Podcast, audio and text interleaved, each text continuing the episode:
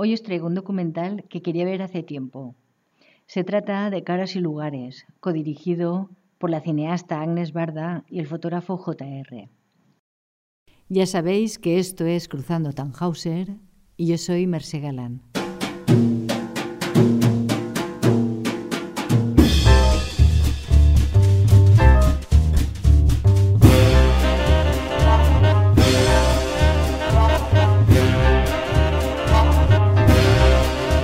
El documental Caras y Lugares lo realizaron en 2017, pero se estrenó en 2018.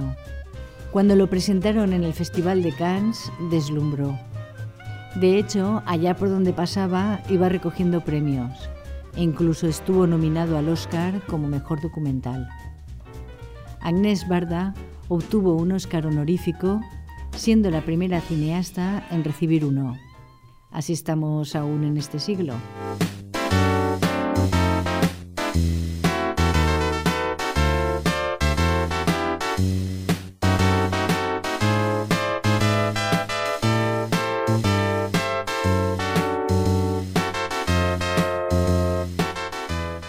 Como ya sabéis, recomiendo verlo, si no, no hablaría de él.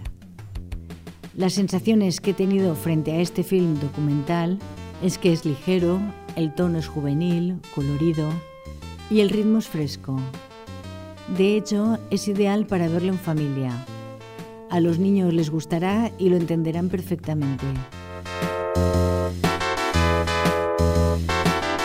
Esta típica pareja de artistas, y lo digo porque ellos mismos continuamente lo dejan patente, como por ejemplo que ya tiene 90 años y anda con su bastón, mientras él es un saltimbanqui inagotable, ella es bajita, él es alto, y bueno, son como el círculo del yin y el yang para que nos entendamos.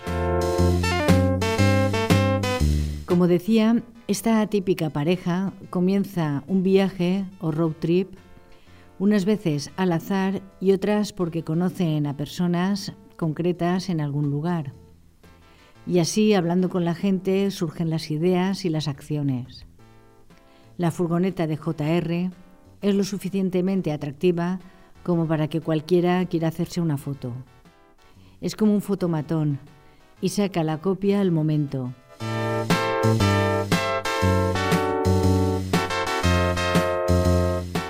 Ellos pasan por diversos pueblos, por, barrios casi abandonados, por el puerto y otras zonas de Francia. Y con la gente que conocen eh, fotografían su rostro, sus cuerpos y empapelan las fachadas, ruinas, trenes o depósitos de agua. De ese modo ayudan a los habitantes a reivindicar sus problemáticas, a menudo invisibles para el resto de la humanidad.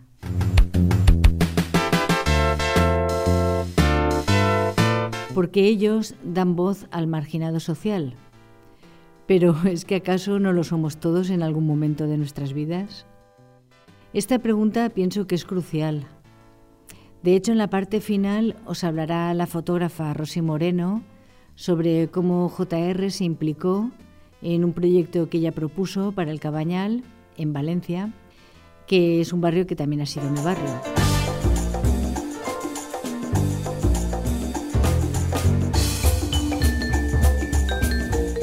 El documental está bastante equilibrado entre el trabajo que ellos realizan y sus propias figuras personales. De hecho, lo siento como un tributo, un homenaje que le hace JR a Agnes Barda. Personalmente, como artista, me hubiese gustado disfrutar más del proceso y de cómo JR resuelve con su equipo la parte más técnica del pegado de las fotos. Y no ver tanto sus rostros, por mucho que los admire. De todos modos, sí que se esboza pormenores de cómo realiza el trabajo.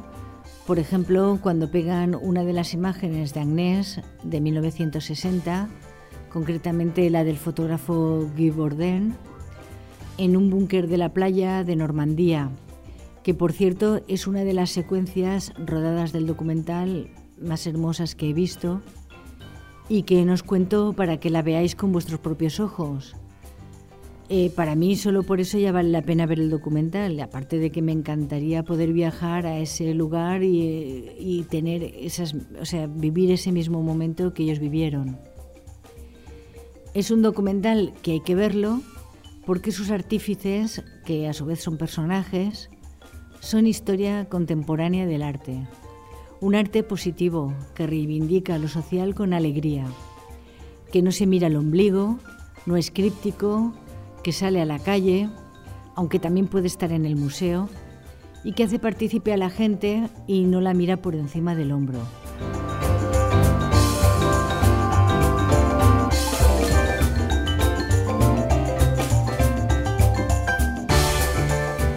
Y cuando he dicho personajes es porque JR siempre va con sus gafas de sol y su sombrero y Agnés sigue llevando un casquete por pelo como si fuera un fraile antiguo.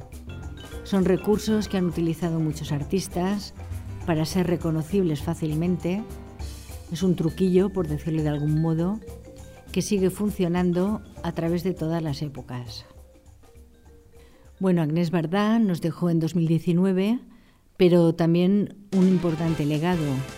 Fue cineasta, inventora de la Nouvelle feminista, fotógrafa, rompedora de moldes. Él JR, fotógrafo de lo social, devuelve el orgullo a los afectados, regalándole su retrato en tamaño gigante, para darle presencia en esos entornos que son hostiles y pretenden invisibilizarlo. Ambos son creadores apasionados que han encontrado su caja de herramientas con la que expresarse y con la que nos ofrecen su mirada.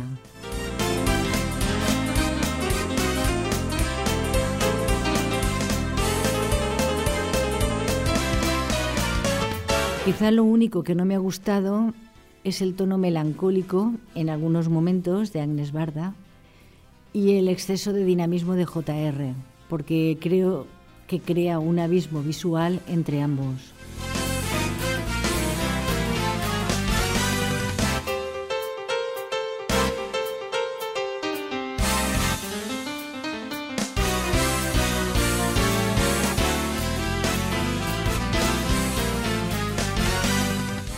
Ahora voy a incorporar un audio en el que Rosy Moreno nos cuenta brevemente el proyecto que llevó a cabo en el Cabañal, con las fotografías que hizo ella y que JR mandó impresas con su estilo característico para que cubrieran las paredes de los edificios del Cabañal, que los políticos, durante casi dos décadas, gentrificaron con el fin de degradar el barrio echar a sus habitantes para especular con los terrenos y construir hoteles.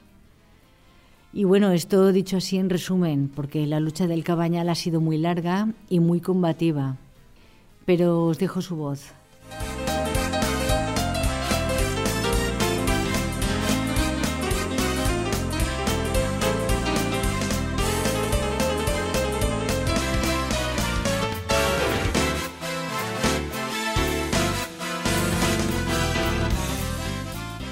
El proyecto JR consiste en hacer visible la problemática de un barrio, sobre todo barrios que están amenazados por algo. Y entonces consiste en, hacerle fotos a los vecinos por el medio que sea. No hace falta que sean fotos profesionales, pero sí tienen que ser fotos de, de retrato. Él pone hasta la cintura como máximo y que más o menos todos tengan la misma presión. O todos riéndose, o todos llorando, o, o todos con, un, con el gesto que sea. Eh, para que haya como una unidad, ¿vale? y, le cuentas por qué quieres eh, que ese barrio, esa zona, sea visible. Si en lo que le cuentas de alguna manera lo convence, el tío te manda copias que son de grandes, pues como de 2x3. O sea, yo me acuerdo que una de las primeras fotos que desenvolví era el retrato de Vicentín y, era y lo tuvimos que poner encima de mi cama y era justo mi cama. Y bueno, él sí que ha tuneado esas fotos un poco con un como con un velado de, de lunares, que es lo característico siempre de su obra. Además de que él tiene un look característico con el sombrerito y las gafas, pues las obras que se refieren a ese proyecto de Inside Out Project, se llama así Inside Out, pues eh, tiene esos lunaritos. Entonces, la historia es que tú consigas ponerlos en la calle, pegarlos en la calle, que eso lo documentes y que se lo envíes. Ese es como el trato. Evidentemente habrá gente que no lo haga, pero bueno, es como un acto solidario de, las dos partes, no un trueque. Y en eso, en eso consiste el, especialmente el proyecto de, JR. O sea, no es un proyecto individual, no es un proyecto de Rosy Moreno o de Jorge López, es un proyecto de JR, pero él cuenta para que sea visible eh, con la participación de los vecinos.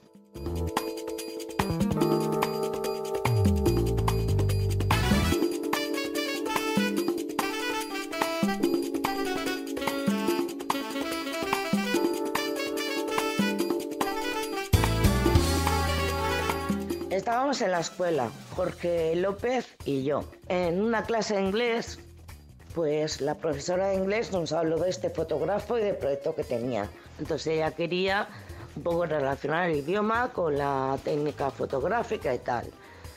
Cuando yo lo escuché y lo vi, me pareció interesante para visibilizar la historia del colonial. Y de esa manera se lo conté a Jorge. Entonces Jorge le pareció estupenda la idea y él hizo un proyecto también con, me pareció que fueron 60 retratos de la gente de Clot. Él lo hizo y yo hice 23 retratos de la gente del Camañal. Y en mi caso eh, la idea era pegarlos en toda la zona amenazada. Evidentemente estaban muy separados unos de otros pero yo lo que quería es que la gente paseara por toda la zona amenazada buscando los, retratos. Él envió sus retratos y sus retratos llegaron un día y los míos como una semana después. Vale. Decidimos pegar los suyos primero porque él se iba de viaje y entonces era como que como que no los podíamos hacer todos a la vez. Lo hicimos. Al día siguiente vino el Ayuntamiento de Valencia y los borró. Los, o sea, con una manguera de agua a presión se cargó todos los retratos. Entonces yo empecé a organizar la, peña y los pegamos, pero fue como masivo eh, el hecho, pues vino mucha gente a llevarnos a pegar porque había pasado esto de Jorge y había sido muy, muy público y muy notorio. Entonces, bueno, acabamos en, el sitio donde había pegado Jorge. O sea que al final fue una doble visibilidad del asunto.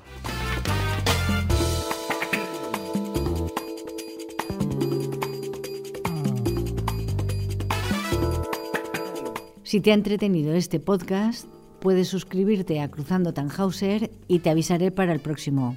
Nos vemos.